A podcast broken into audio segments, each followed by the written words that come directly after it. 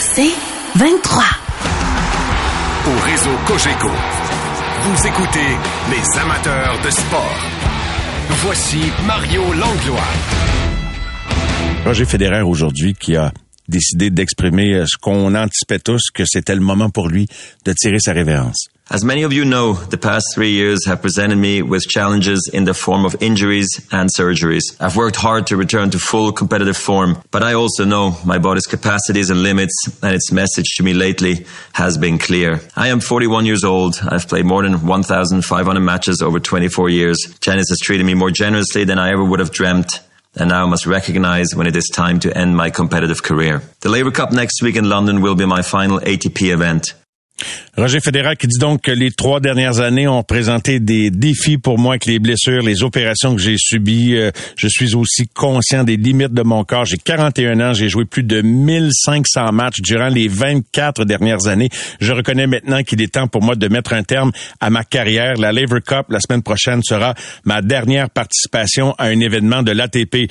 Nous allons nous entretenir dans quelques instants avec Richard Legendre pour qui Federer représentait une idole. D'ailleurs, euh, ça l'émeut d'apprendre ça aujourd'hui avec nous dans quelques instants. Maintenant, elle est rédactrice en chef du site Open Court et a suivi de très près les 15 dernières années de la carrière de Roger Federer, nul autre que la journaliste Stéphanie Miles. Bonsoir Stéphanie. Bonsoir.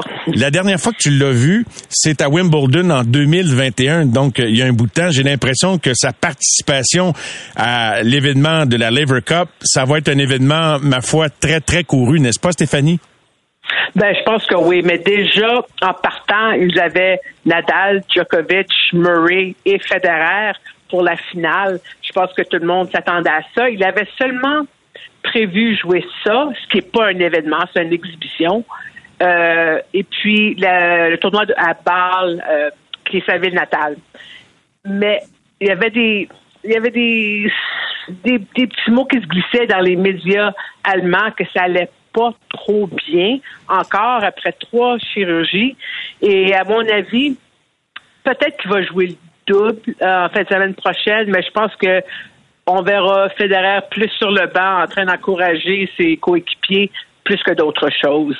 Est-ce que tu es triste d'apprendre ça aujourd'hui ou c'était euh, incontournable, cette annonce? Mais c'est incontournable. Hein. Ce que je trouve triste, c'est peut-être plus une généralité parce que Federer, si c'était lui, il jouerait un autre dix ans, aucun problème. Écoute, il a tout fait pour faire ça, mais ça finit jamais en beauté en général pour les athlètes. Ça finit quand le corps décide t'en as assez, puis c'est fini. Euh, c'est vraiment normalement, c'est rare que c'est leur choix. Raphaël Nadal a écrit sur Twitter, comme la plupart des vedettes du tennis, euh, ils ont tous écrit des messages. Cher Roger, mon ami, mon rival, j'espère que cette journée, euh, tu sais, j'espérais que cette journée n'arrive jamais. C'est une journée triste pour moi personnellement et pour euh, le monde du sport. Ça a été un plaisir et un honneur et un privilège de partager toutes ces années avec toi, de vivre tant de moments marquants à l'extérieur du cours et sur, le court. Pour toi, qu'est-ce qu'il représente? Qu'est-ce qu'il a représenté, Roger Federer? On, on, je sais pas si on l'appelait Monsieur Parfait, mais il représentait presque, en tout cas, il était impeccable à, plusieurs égards. Hein. Je vous dis honnêtement, je ne sais pas s'il y a vraiment une machine de relations publiques euh, en arrière-scène qui, qui, arrange tout, là, parce que c'est tellement, tellement rare qu'il met un pied de travers. Et puis, avec Nadal, il a compris très tôt, même si c'est deux, deux hommes qui sont vraiment tellement différents. Euh, culturellement, pas la même langue, euh, pas le même style de jeu, pas la même personnalité, mais ils ont compris qu'ils étaient mieux ensemble, ils étaient plus ensemble qu'ils l'étaient séparément. Et je pense qu'au cours des années, ils ont vraiment pu développer comme une amitié, une bonne amitié. Ils sont quand même assez rares au tennis. Normalement, ça finit avec la carrière. Mais je pense que ces deux-là vont encore faire des, bonnes choses ensemble du côté euh, de leur œuvre de charité, de leur fondation et tout ça. Et ce, pendant pas mal un, bon bout de temps encore.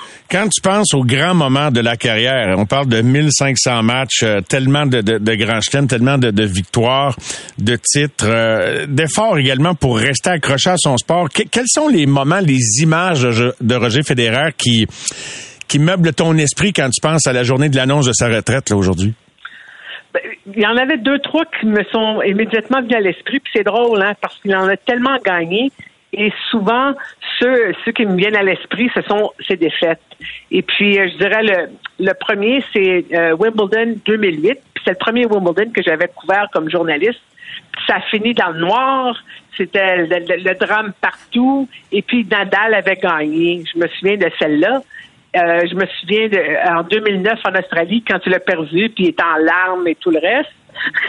Oui. Et, puis, je me, je me, souviens en Australie encore, en 2017, quand, contre toute attente, euh, il a pu gagner le tournoi. je pense que c'était vraiment un, des grands moments de sa carrière. Il avait déjà, quoi, 36 ans à peu près. Euh, c'était phénoménal. Tu as couvert euh, le tennis, tu couvres le tennis depuis 15 ans, tu, l'as dit, là, ton premier Wimbledon en 2008. Euh, comme journaliste, c'était quoi, euh, comment dirais-je, interviewer, avoir des occasions d'interagir avec Roger Federer, comment il était comme athlète professionnel avec les médias et comme personne? Ben, je pense que ce qui est important avec les, les, les Big Three, lui et Djokovic et Nadal, c'est qu'ils ont compris, ils ont toujours compris que les médias faisaient partie de leur travail.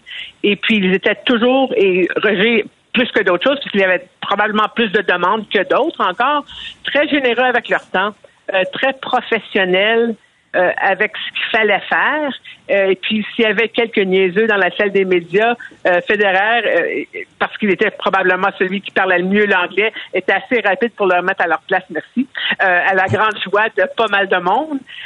Et puis aussi, il a, même si après des défaites, souvent les joueurs rentrent très vite euh, en salle de presse. Et puis une couple de fois, il s'est fait prendre un peu. Je me, je me, je me souviens en 2010 à Wimbledon, il avait perdu contre Thomas Berdick. Il s'en attendait pas. Personne n'en s'attendait à ça. Il était pas heureux. Et c'est une des rares fois que je l'ai vu vraiment de mauvaise humeur.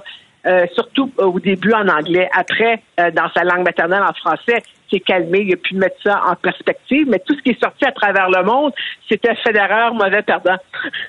Et puis, écoute, je me suis dit, peut-être qu'il devrait prendre euh, une autre demi-heure pour y penser un peu.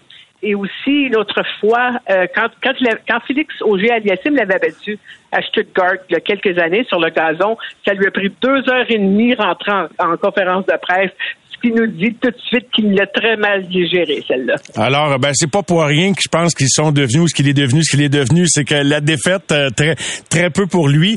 Euh, as-tu vécu, toi, des anecdotes d'entrevues, de, d'avoir croisé Federer euh, plus personnelles, Stéphanie? J'étais curieux de, de, de, savoir ça, parce qu'écoute, en 15 ans, j'imagine qu'il doit y avoir quelques petites situations parfois qui se produisent. C'est ça une fois de temps en temps, parce qu'en général, quand on rentre dans une conférence, conférence de presse de fédéral, il y a pas mal de monde. Puis il y a pas mal de monde qui veut se faire entendre, puis il y a pas mal de monde qui va avoir un, petit peu de eye contact avec Federer. Donc, en général, c'est assez discret. Si jamais j'ai une question super originale, peut-être que je vais la poser. Mais je me souviens quand il est arrivé ici à Montréal en 2009, puis personne n'était certain qu'il allait venir parce que ses premiers, euh, ses premières jumelles venaient tout juste de venir au monde. Alors, je pense pas que, je pense que la plupart du monde pensait pas qu'il viendrait. Moi, j'ai dit, ah, vendredi, fin journée, euh, tôt en soirée, j'ai dit, ah, je vais, je vais niaiser ici un peu. Il restait plus personne. Je vais voir si jamais il se pointe pour, euh, pour s'entraîner s'il arrive. Et c'est exactement ça qui est arrivé. Il s'est pointé sur le central avec euh, Séverin Nouti, son entraîneur, et euh, Marco Chiudinelli, qui est un compatriote suisse. Et puis j'étais la seule qui était là. J'avais ma, mon accréditation, puis ma caméra, tout le reste me regarde. Ils disent sont, sont où le reste de ta gang? J'ai dit ah ben je pense que tout le monde est allé souper, mais j'ai dit j'avais comme un, un, pressentiment que tu t'en venais. Puis en tout cas j'ai demandé comment allaient les, les bébés et puis et, puis tout le reste. Puis il dit j'ai pas beaucoup dormi avant de venir ici. Puis Mathieu, c'est super plaisant parce qu'il m'a reconnu, je pense, de visage. Je suis pas sûr qu'il me connaîtrait nécessairement mon nom. Il y en a peut-être cinq, six qui connaîtraient leur nom, mais en général, il m'a vu à l'entour. Alors, il savait que c'était vraiment quelqu'un euh, de tennis puis qu'elle n'allait pas déranger trop trop là. C'est à, peu près ça. Est-ce que c'était le meilleur pour toi? Ah ben ça, ce débat-là, j'embarque c'est pareil comme dans les autres sports, parce que ceux dépendant de, ton favori, que ce soit Nadal ou Federer ou Djokovic, on va toujours trouver une façon de tourner les statistiques ou sélectionner les statistiques qui font l'affaire de notre joueur. Hein? Et puis, en principe, c'est impossible. C'est impossible de comparer euh, à ceux qui sont venus avant dans les autres générations. Alors, je dirais, euh, en réponse à cette question-là, que c'était probablement le joueur le plus important. Euh, probablement dans l'histoire du tennis. Il est arrivé à un moment où le tennis masculin était c'était ordinaire, mais je dirais que les femmes étaient, tellement profond à l'époque qu'ils prenaient plus de place que les hommes. Alors là, tout à coup, lui, il arrive et pas seulement ça, mais Nadal a construit sa carrière dès le début pour arriver juste pour battre Federer. Et puis, Djokovic s'est amélioré et puis qui a vraiment organisé ses affaires pour être aussi bon ou meilleur que Federer. Donc, c'est Federer, en principe, qui a créé la rivalité et les trois meilleurs de tous les temps qui sont arrivés à peu près en même temps. Alors, sans Federer, je pense pas que nécessairement qu'il y a du Nadal puis du Djokovic. Très intéressant comme analyse. Stéphanie Miles, un gros merci d'avoir participé à l'émission de ce soir. Toujours un plaisir. Et euh, je te dis à la prochaine. C'est ça. Puis regarde, euh, on va regarder euh, demain la Coupe Davis avec les Canadiens et Eugénie Bouchard qui va être à la télé. Et je vais vous passer tout, le scoop, tout le scoop inside. ben c'est bon. Puis euh, au plaisir de se reparler peut-être demain par rapport à la Coupe Davis, Stéphanie. Un gros merci et une excellente fin de soirée, ma chère. Eh, merci, merci Mario. Bye bye. Stéphanie Meyers est rédactrice en chef du site Open Court. Je demandais à Stéphanie, est-ce que c'était le meilleur pour toi? Je pense que c'était le meilleur pour notre prochain invité qui est un ancien professionnel de tennis. Lui-même, il a été le directeur des internationaux du Canada de 88 à 2000. Roger Federer a joué ses premiers matchs à Montréal en 2003. Donc, c'est pas comme ancien directeur, mais vraiment comme amateur et ancien joueur de tennis que nous invitons Richard Legendre ce soir à l'émission, ancien ministre également et ancien président euh, du CF ou de l'Impact devenu CF. Richard Legendre, bonsoir. Bonsoir Mario. Effectivement, je ne sais pas si c'est le meilleur, mais c'est mon meilleur. Ça, c'est sûr. Ben, quand c'est notre meilleur, ça, parle. Pourquoi Richard euh, Federer, c'est ton meilleur? Ben, euh, je dirais à cause de, de l'élégance la classe euh, de, de, Federer, à, la fois comme, comme joueur, comme style de joueur d'ailleurs. Euh, Mario, honnêtement, si j'avais voulu imiter un joueur, ça aurait été Roger Federer, là. mais comme personne aussi. Et, on le voit aujourd'hui avec son, son témoignage pour se retirer. C'est une pièce d'anthologie, son, son, son témoignage. C'est vraiment remarquable. Puis euh, un petit détail technique dans tout ça, Mario, c'est que dans, cette grande époque qui, qui se termine euh, aujourd'hui, l'époque des le triumvirat de Federer, Nadal et, Djokovic, ben il vient de se terminer aujourd'hui avec le départ de, de Federer.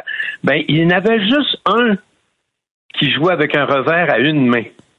Et ça, ça peut sembler technique peut-être pour les gens qui connaissent un peu moins le tennis, mais pour beaucoup, beaucoup euh, d'entre nous, d'ailleurs les, plus vieux, euh, qui, ont, qui avons surtout vécu à une main au revers, euh, le revers est, devenu à, deux mains. Djokovic, Nadal et à peu près tous les joueurs maintenant sont des revers à deux mains. Mais d'avoir réussi à dominer comme il le fait, avec ce style si fluide, si particulier, il n'y en avait pas d'autres. Federer, il n'y avait personne d'autre qui jouait comme lui. Alors, euh, ben, c'est pour ça que c'est mon meilleur.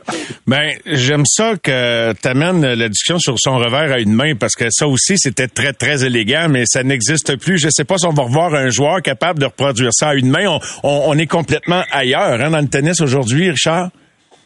Oui, puis euh, ça s'est transformé comme bien comme bien des sports, mais on peut dire que peut-être que Federer était tellement talentueux qui n'avait pas besoin de sa deuxième main au revers. et, il réussissait à gagner avec une main.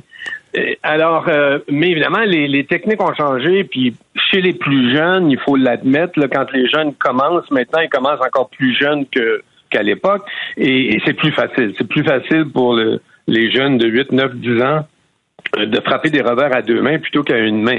Mais ça permet un style qui lui a qui l'a très bien servi. Hein. C'est pas pour rien qu'il a gagné euh, Wimbledon huit fois. C'est le tournoi que tout le monde veut gagner parmi les grands chelems. Ça demeure Wimbledon pour la majorité des joueurs et, il l'a gagné huit fois. Euh, Djokovic commence à être proche, il l'a gagné sept fois. Puis il y a évidemment l'exploit des exploits de Nadal qui a gagné Roland Garros 14 fois. Ça, c'est comme c'est comme un extraterrestre, là, ça, de gagner euh, Roland Garros 14 fois. Euh, c'est spécial. Mais euh, oui, ça a permis à, à Federer de, de, dominer sur une surface extrêmement difficile, d'avoir de la régularité qui est, qui est celle du gazon. Puis ben ça, je pense que son revers à une main, puis son offensive, c'est un gars tellement naturel qui, euh, sur gazon, ben, il était sur sa surface. La rivalité avec Nadal, on peut inclure Djokovic, mais euh, est-ce que c'était bon Nadal, mais, mais est-ce que c'était une des plus grandes rivalités de l'histoire du tennis, une des plus belles? Absolument, absolument. Puis deux joueurs très différents. Euh, Federer qui est le joueur offensif, élégant, tout a l'air fluide, tout est naturel chez lui, alors que Nadal, ben, c'est le gros travaillant, c'est le bourreau de travail, c'est le joueur défensif ou en contre-attaque. Alors, c'était deux joueurs euh, opposés, un peu comme à l'époque de, de McEnroe et Borg. Quand c'est des joueurs différents qui s'affrontent euh, pendant euh, une génération de temps, ben, ça donne les plus beaux, les plus beaux duels, l'attaquant puis le contre-attaquant. Puis après ça, ben là, il y a Joko, qui est devenu le Joker, qui est devenu euh, le, troisième du groupe, puis qui là et les a les a rejoints là. Ils sont Mario, ça n'a pas de bon sens. Ces trois gars-là ont gagné 63 tournois du Grand Chelem. C'est la fin d'une époque aujourd'hui. Là. Je pense pas, moi, honnêtement, qu'on va revoir ça. Et pour le revoir, ben, ça va prendre 15 à 20 ans de toute façon. Trois joueurs qui vont dominer comme ça, je suis pas sûr qu'on va revoir ça. Ben, ça répond presque à la question que j'avais en tête. Richard Legendre, qui était avec nous, euh, ancien directeur, ancien joueur de tennis, ancien directeur des, des, internationaux, évidemment, du, du Canada à, Montréal, et euh, qui a un, immense respect pour Roger Federer. Mais je réfléchissais à ça. Richard, euh, oui, cette, bon, les, Djokovic est encore là, Nadal encore pour un bout, mais bon, Federer qui annonce sa retraite, Tom Brady, ça achève, Serena vient de quitter. tout sport confondu, Messi, Ronaldo, leur dernier mail, Usain Bolt qui n'est plus, euh. Euh, est-ce qu'on va voir mieux que ce que nous ont donné les tous sports confondus? Ça a été une, époque incroyable, particulièrement, je peut-être pas m'éloigner trop du tennis, mais est-ce qu'on va voir mieux un jour? On dit toujours, ah, c'est toujours mieux, mais... Ben, euh, c'est-à-dire que le, niveau de jeu, le niveau de jeu actuellement, si on parle du tennis masculin, c'est aussi vrai du côté féminin. Le niveau de jeu du côté masculin, on parle d'un changement de la garde il est extraordinaire. Il, est de très, très haut niveau. Sauf que pour gagner 63 grands chelems à trois gars, ça prend un certain nombre d'années. Alors, on ne le saura pas avant un, certain temps. L'affirmation que je fais qu'on ne reverra peut-être jamais ça, euh, j'aurais pu dire ça il y a 20 ans, puis je me serais trompé. Alors, euh, le niveau est incroyable. Puis là, il y en a un qui vient de nous éblouir euh, il y a quelques jours à peine.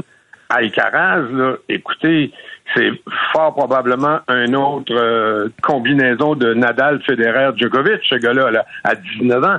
Alors, mais il faut lui donner le temps là, pour les gagner les tournois de Grand Chelem, mais il sera pas le seul en, en gagner. Moi, je suis très impressionné par le niveau de jeu actuellement de plusieurs joueurs. Ben, merci beaucoup. Je suis content qu'on se soit parlé de Roger Federer. Merci d'avoir euh, tourné le dos, ne serait-ce que quelques minutes au débat des chefs pour venir nous parler de, de Roger Richard Mario, Mario, il n'y avait que Federer et Mario qui pouvaient me faire euh, quitter le débat des chefs. C'est trop gentil, c'est trop gentil, Richard. Merci beaucoup. Bonne fin de soirée.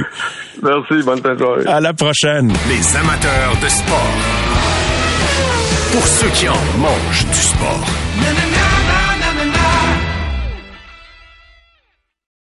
Au réseau Cogeco, vous écoutez les amateurs de sport. Il manque de personnel euh, pas mal partout, euh, dans à peu près toutes les entreprises, restauration. Il manque de monde également dans le sport, dans le sport mineur. Il manque d'officiels. C'est pas nouveau.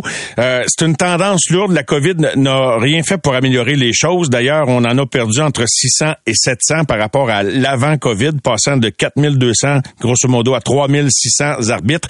Mais encore ce soir, comme c'est le cas pour le fils de Guillaume Latendresse, ben, il y a des matchs annulés parce que il n'y a pas d'officiels. Il est coordonnateur des officiels chez Hockey Québec.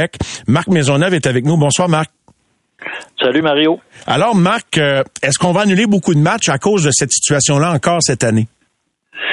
Ben, c'est certain qu'on espère d'annuler euh, beaucoup moins que l'an passé. Euh, c'est certain que l'année passée, ça a été une année difficile, on s'en cache pas. On a eu on a eu, pour diverses raisons, là, on a eu quand même une baisse considérable du, du nombre d'officiels. Jumelé à ça avec tous les matchs euh, qui ont dû se jouer, là, surtout suite à la reprise là, après la pause qu'on a eue due au COVID, là, où est-ce que là, on avait pratiquement plus de, de pratique, mais seulement que des matchs pour permettre à plus de jeunes possibles de pouvoir jouer. Euh, c'est certain que ça nous a affecté. Donc, euh, pour cette année, là, on espère, on espère vraiment au moins diminuer ce nombre-là pour permettre au plus de, de jeunes de jouer le plus possible. Qu'est-ce qu'on fait avec les heures de glace qu'on perd? Est-ce qu'on les récupère en entraînement où on annule carrément. Il doit y avoir des coûts à tout ça aussi, j'imagine, ou en tout cas des, conséquences, très certainement?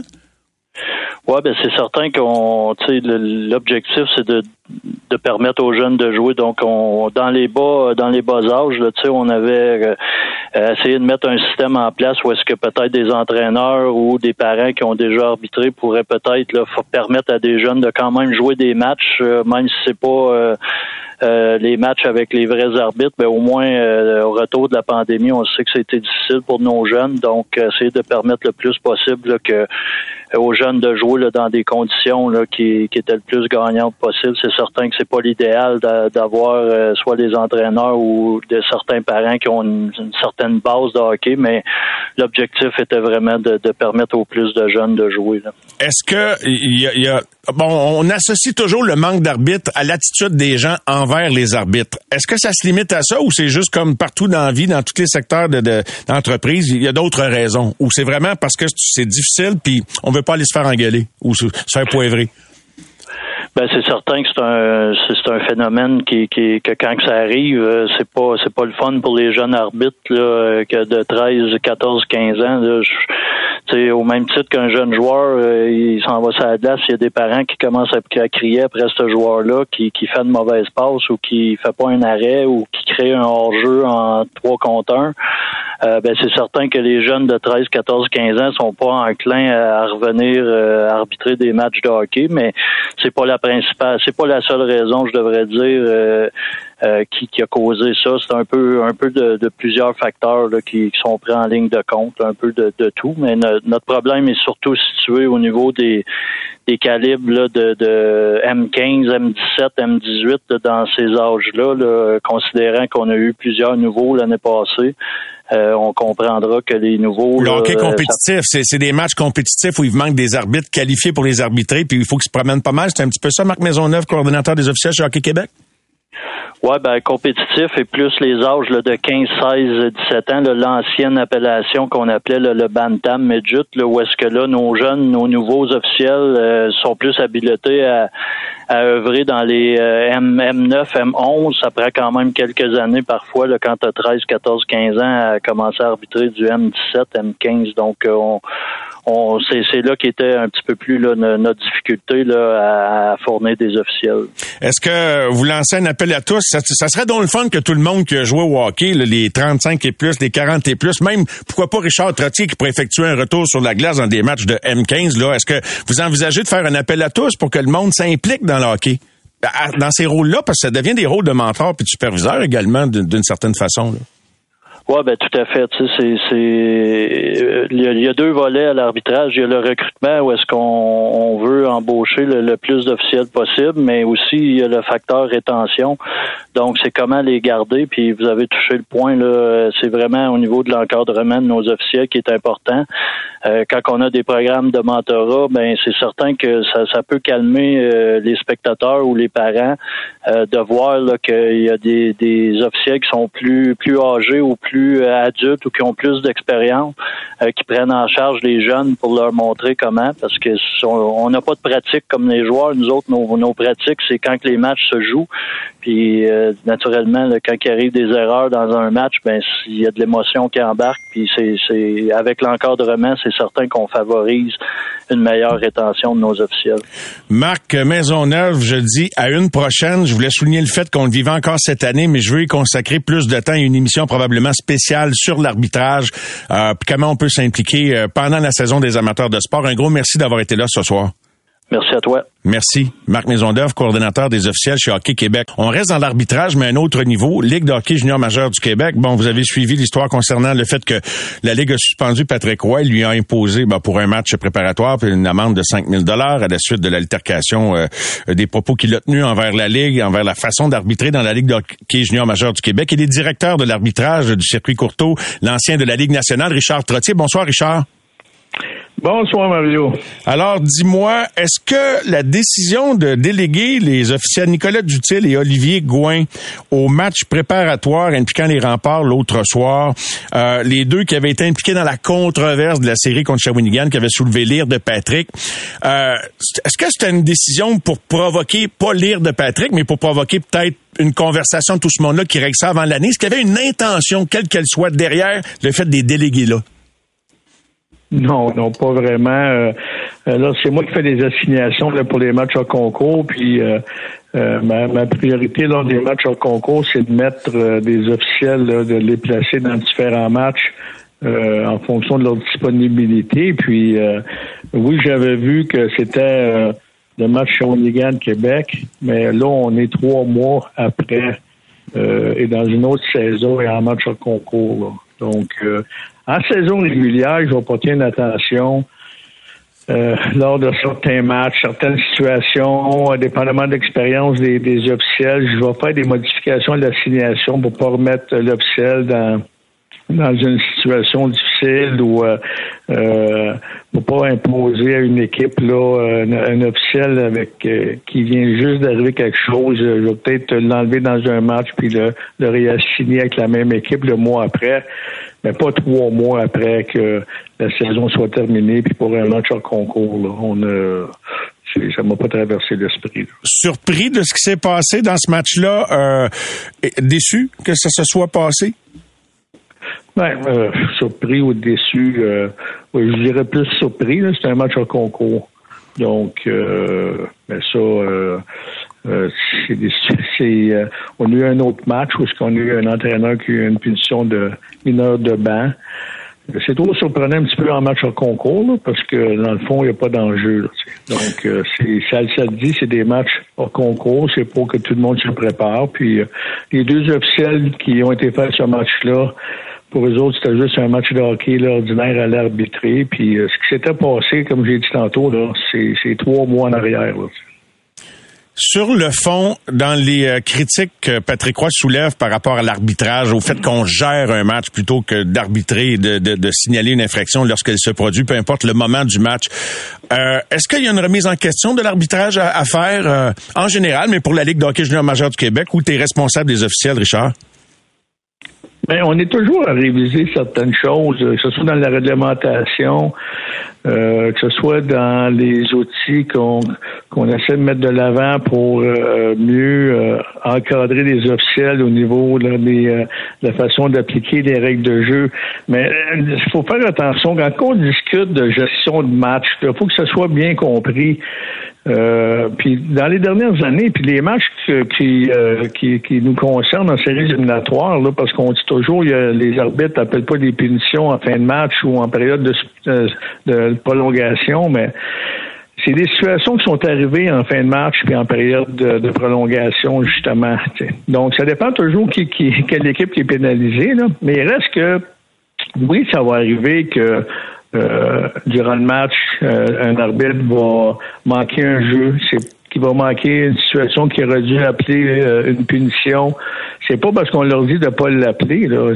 Moi, je supervise. On a 55% des matchs de la Ligue qui sont supervisés par nos superviseurs. Puis à chacun des matchs, on va, après le match, là, on va montrer une séquence à, l'arbitre pour lui dire ça, c'est dans nos standards, tu aurais dû appeler cette punition-là, que ce soit au début du match ou à la fin du match.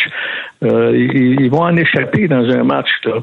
Puis c'est pas toujours par mauvaise volonté, c'est une question des fois de positionnement, d'angle de, mm-hmm. vue. Euh, donc ça se passe rapidement. Là, Puis, si on leur demande d'appeler des punitions, que ce soit en fin de match ou en prolongation, si la punition, selon nos standards, doit être appelée, on leur demande de l'appeler. Puis s'ils ne l'appellent pas, mais on leur dit qu'ils auraient dû l'appeler. Donc, euh, il faudrait quasiment analyser que chaque euh, match, euh, chaque situation où est-ce que les gens euh, ou ceux qui pensent que on leur dit de ne pas les appeler, mais c'est faux. À chaque match, mes superviseurs, moi, je reçois des rapports, et à chaque match, on a une, deux, trois punitions qui ont été euh, signifiées aux officiels que ça aurait dû être appelé. Donc, euh, on leur dit pas de pas les appeler. Ben, ça va arriver qu'on va que les arbitres, ça arrive dans la Ligue nationale, ça arrive dans la Ligue américaine, ça va arriver dans la Ligue euh, junior majeure du Québec. C'est pas de par euh, euh, de mauvaise Par volonté. mauvaise volonté.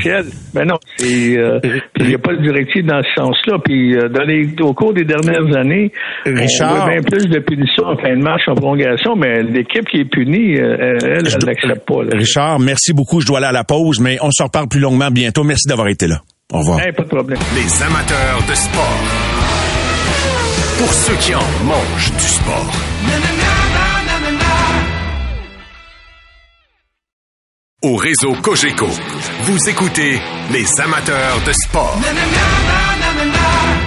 Mon prochain invité n'a pas eu une vie banale. Juste une anecdote comme ça. Vous vous imaginez vous retrouver trois jours après la conquête de la Coupe Stanley par le Canadien de Montréal à Philadelphie au euh, domicile des Broad Street Bullies comme photographe du Journal de Montréal et vous retrouvez trois jours plus tard avec la Coupe Stanley chez vous. Seul avec la Coupe Stanley, vous n'êtes pas un joueur, vous avez la Coupe, puis vous vivez ça, puis vous avez des photos pour le prouver. C'est une nuit dans la longue carrière de photographe au Montréal Matin, au Journal de Montréal, de mon ami Pierre-Yvon Pelletier, que je retrouve à l'instant au bout du fil. Bonsoir Pierre-Yvon. Bonsoir Mario, plaisir de te parler. Ben moi aussi, ça me fait plaisir. Pierre-Yvon, il n'y a pas grand monde qui ont dû vivre ça. Tu t'es vraiment retrouvé, puis on va mettre euh, les photos avec ta permission, avec la Coupe Stanley chez vous, trois jours après la conquête à Philadelphie en 1976. Balayage de 4-0 du Canadien qui avait gagné le dernier match le 16 mai 5-3. Raconte-moi cette histoire incroyable. Comment ça se fait que tu t'es retrouvé là? Je veux dire que je, je suis un privilégié d'avoir eu la coupe dans mon sol et que on a eu beaucoup de plaisir euh, toute une nuit en se promenant dans la ville de Montréal, à aller voir mes amis. Alors, euh, cette coupe-là, euh, c'est la vraie coupe. C'est justement, comme tu disais, aucun joueur pouvait l'avoir en 76, la coupe. Aujourd'hui, ça a changé. Mais elle est bien protégée aujourd'hui par euh, les, les bodyguards qui l'emmènent toujours. Chaque joueur a droit à sa coupe. Mais à l'époque, à un moment donné, la, la, la, la- coupe n'allait nulle part. C'était C'est Claude Mouton. C'est Claude Mouton qui était le, le gardien de la Coupe après la conquête. Là. Le, le Canadien gagne la Coupe à Philadelphie le 16 mai. Toi, tu es là comme photographe. Comment ça se fait que tu es là? Est-ce que il y avait beaucoup de photographes qui étaient là puis qui avaient accès au vestiaire? Il n'y avait pas beaucoup de photographes. Il y avait beaucoup de photographes américains, mais les photographes québécois, il y en avait peut-être un ou deux. Moi, je suis là parce que j'avais gagné la meilleure photo, un concours au Forum de Montréal, la meilleure photo euh, de l'année. Fait que là, j'ai été invité à la finale de la Coupe Stanley.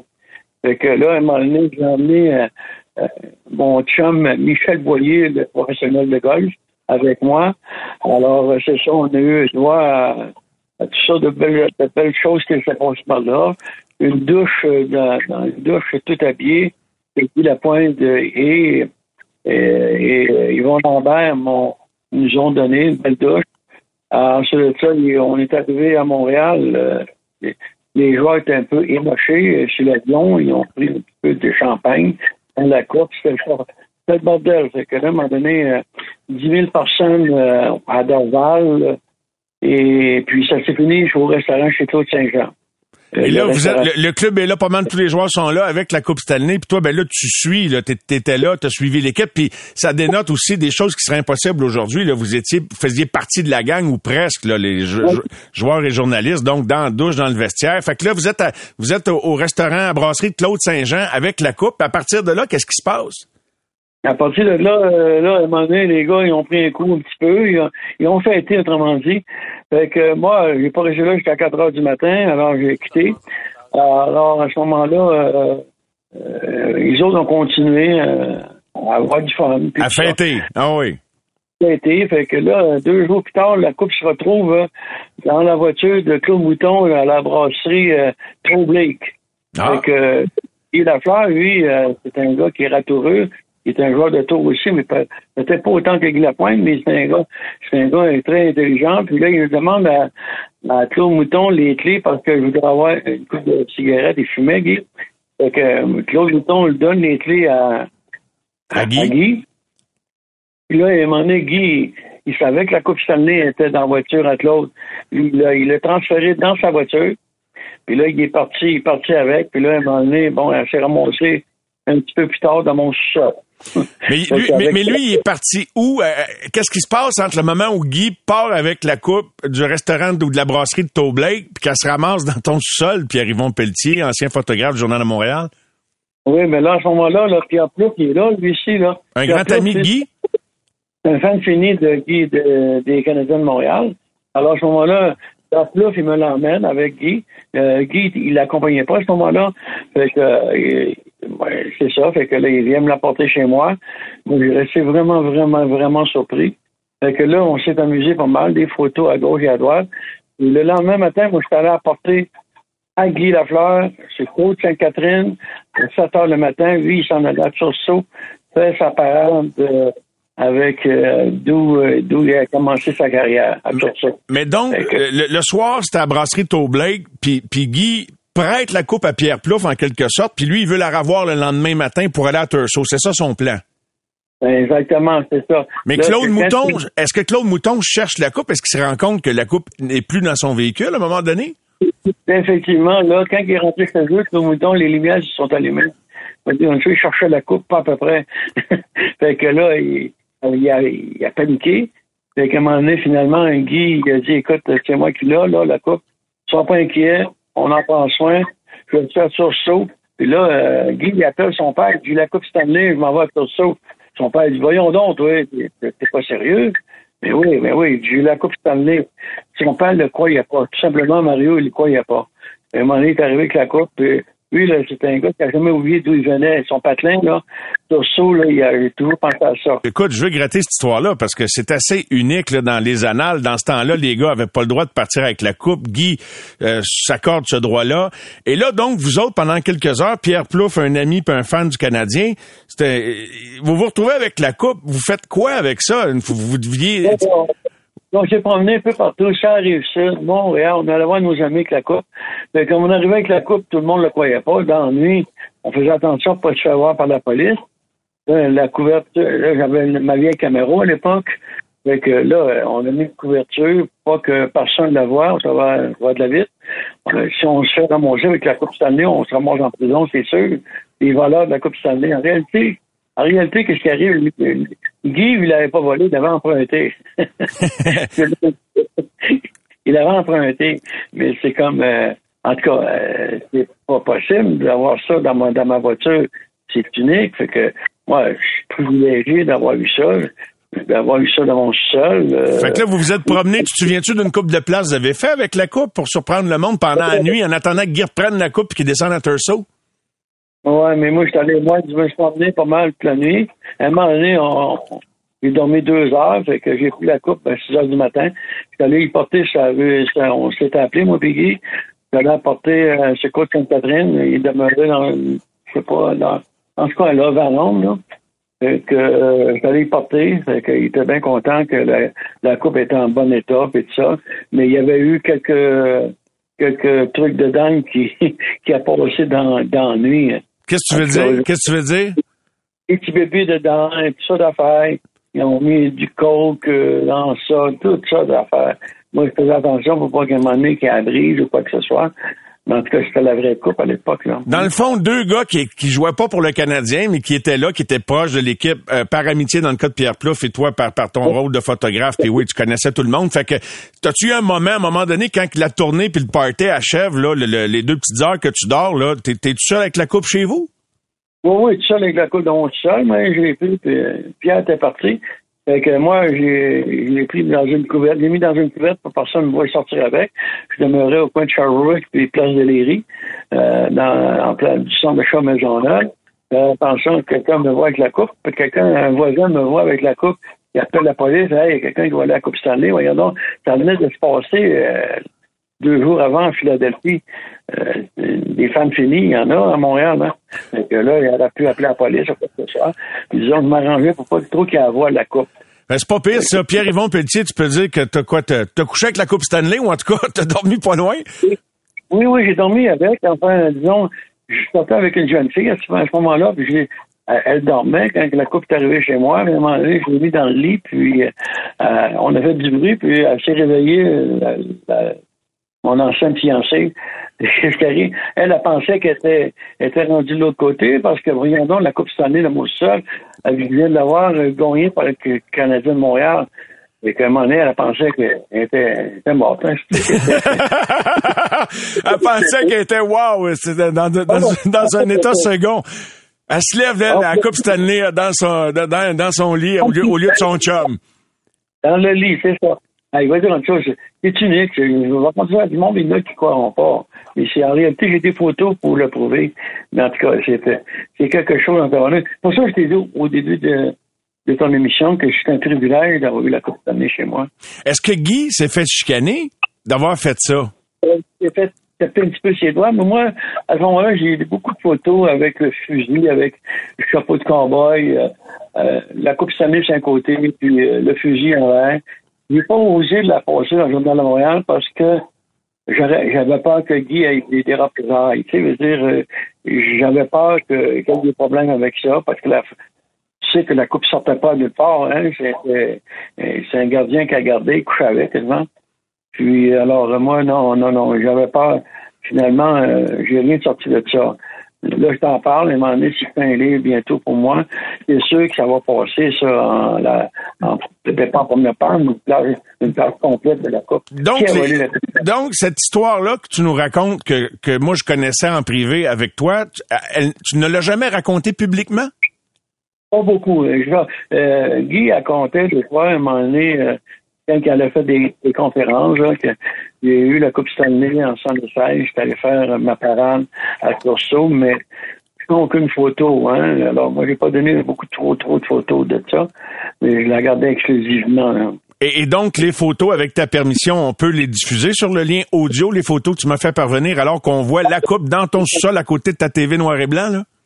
Une vieille photo, puis un vieux gramophone, mais c'est pas une 4D, une 4K, je veux dire, ma télévision, là. Une télévision, avec l'oreille de lapin, vous en 76, là, c'est ça. Alors, non, non, tu peux, il n'y a pas de problème, tu peux faire ça comme tu veux. C'est vraiment euh, une anecdote que pas grand monde peuvent raconter dans la vie. Je sais pas si euh, tu jases ou t'as jasé de ça avec ton comparse de l'époque, Pierre Plot. Je veux dire, de vous rappeler ça, cette nuit folle avec la Coupe cette année. Il n'y a pas grand monde qui peut raconter une histoire de même, à moins de l'avoir gagné comme joueur. Exactement. C'est spécial, c'est le trophée le plus convoité au monde. Et on a le, meilleur, le plus beau trophée au monde, avec l'équipe la meilleure au monde. C'est c'est un rêve. Tu sais. Là, puis j'en ai des frissons aujourd'hui encore, là. Parce que c'est comme gagner la Coupe Stanley. Les gars, la première Coupe Stanley, qui vont gagner la Coupe du, Canadien de Montréal. Wow. Et les gars, ils n'oublient jamais ça. Moi, je n'oublierai jamais que ce trophée-là, il était chez moi. C'est pas évident, là.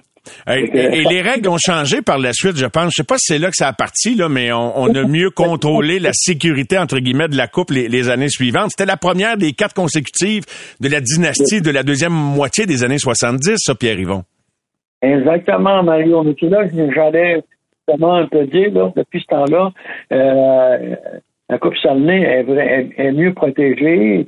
Il n'y avait pas de boîte à ce moment-là pour mettre le pour mettre la coupe. Peut-être qu'il y en avait une à quelque part, mais là, il n'y avait pas de boîte dans, la voiture à tout mouton pour protéger euh, euh, la coupe. Vous aviez une couverte, une grosse couverte. Une grosse couverte. Et moi, j'ai pris une grosse belle couverte rouge. J'ai mis ça dans. J'ai mis la coupe dans ça. Et là, j'ai emmené ça sur mon serre en arrière. Euh, en tout cas, c'était tout euh, deux jours euh, de fun. Bon, ben, disons une semaine de fun. Ça a commencé à Philadelphie. Pierre-Yvon Pelletier, ancien photographe euh, du Journal de Montréal, du Montréal Matin. Combien de photos que tu as pu prendre en carrière de Guy Lafleur et, et dans son après-carrière, Pierre-Yvon? Est-ce que c'est l'athlète ou la personnalité que tu as pris en photo le plus souvent? Oui, oui. Guy, là, c'est 245 photos dans mon livre. Je peux dire que j'ai pris des milliers et des milliers de photos de Guy. Il était toujours dans ses pattes, pour pas dire dans, dans ses patins. Un jour, je fais une émission qui s'appelle Salut, bonjour avec euh, Daniel Mélenchon. Il me, il me demande comment c'est venu 45 ans d'amitié? Il dit, écoute, j'étais toujours comme je viens de te dire dans, dans ses pattes. Là, euh, 45 ans. Là, Guy me regarde tout froidement comme ça, sans rire. Je ne pensais pas vieux comme ça, moi. tu sais, Guy, c'était c'était son humour, euh, humour fantastique. T'as as, célébré euh, récemment ton 81e anniversaire de naissance, Pierre-Yvon, n'est-ce pas? Là, on, on, me demande combien, quel âge que j'ai. J'ai dit j'ai 56 ans, mais on me donne 80 ans. ouais, c'est pas évident, mais t'es encore toute là. Ton livre est encore disponible. Quel est le titre de, de ton ouvrage qui regroupe toutes tes plus belles photos de Guy Lafleur? Guy Lafleur, la légende. Ben, intéressant tout ça. Et Pierre Yvon, donc euh, Guy Lafleur euh, est encore très présent en toi. Euh, je pense que tu es en contact également avec des membres de la famille. Et la semaine prochaine, il y, aura une soirée spéciale d'organiser à Turso. Là, tu organises une vigile. De quoi s'agit-il exactement? Quelle est l'activité qui va regrouper des, des, fans et des admirateurs de Guy Lafleur? Davis, lui qui personnalise Elvis depuis 45 ans au Québec. Lui, il va faire la chanson de Maui avec les chandelles allumées pour finaliser le, la, vigile. Et on va parler chacun de nous, le maire, euh, Martin, personnellement, Martin Lafleur, Marc. On fait ça pour la famille Lafleur et Turceau et, et alentour des Turceau. Guy est né un 20 septembre. La vigile a lieu euh, le 19, donc la veille à Tursault. Et est-ce qu'il y aura une messe spéciale le lendemain euh, à l'église du village? Oui, exactement, Mario. On fait le 19 parce que le lendemain, c'est son anniversaire. C'est sa fête. Alors, ils vont une messe à, 19h. Ton plus beau souvenir de Guy Lafleur, photo, pas photo? Oh, mon, plus beau, mon plus beau souvenir quand il jouait pour les, pour les Nordiques de Québec. Euh, bien souvent, on se retrouvait à cabane à sucre à Saint-Augustin de Momont, de Démon, je pense. Oui, Démon, oui. De Démon. On arrivait, moi puis lui tout seul, on arrivait à cabane à sucre, on jouait à 3 heures du matin, les pieds dans le fourneau, dans un vieux poêle, 1925, euh, poêle lilet au Bélanger, là. Je me souviens pas trop trop. On parlait de tout et de rien. C'est ça, on appelle ça un vrai. Pierre-Yvon, a toute une carrière, hein, il y a de quoi être fier. Et euh, un de tes mentors de début de carrière a été le père d'un gardien de but célèbre, nul autre que quelqu'un qui est devenu lui aussi célèbre comme photographe, Denis Brodeur, dont tu gardes sûrement des bons souvenirs. J'étais chanceux. D'ailleurs, j'ai dédié ce livre-là, euh, Guy Lafleur, la, la légende, à mon ami Denis, parce que Denis comme je te dis, il a ouvert les portes partout chez avec moi, puis il m'a donné cette chance. Je travaillais à Montréal matin, et à ce moment-là, moi, je préférais le journal de Montréal parce que les photos étaient beaucoup plus euh, plus claires, euh, meilleur contraste euh, que Toto Gingras. Un jour, il, parle, et j'ai dit, il y aura une petite place le Journal de Montréal, j'aimerais bien ça. Ça fait que, une semaine après, il me présente Jacques Beauchamp. Beauchamp, lui, donne rendez-vous. Fait qu'il dit OK, d'accord, on va t'assurer pendant trois mois, puis ça a duré 33 ans.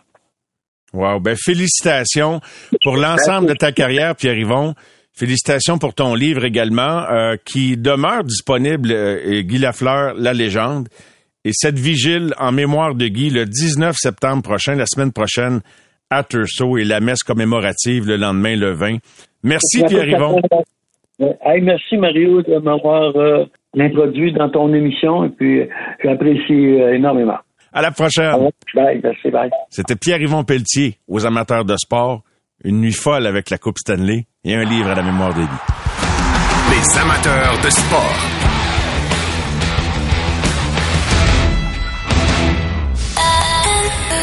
C'est 23.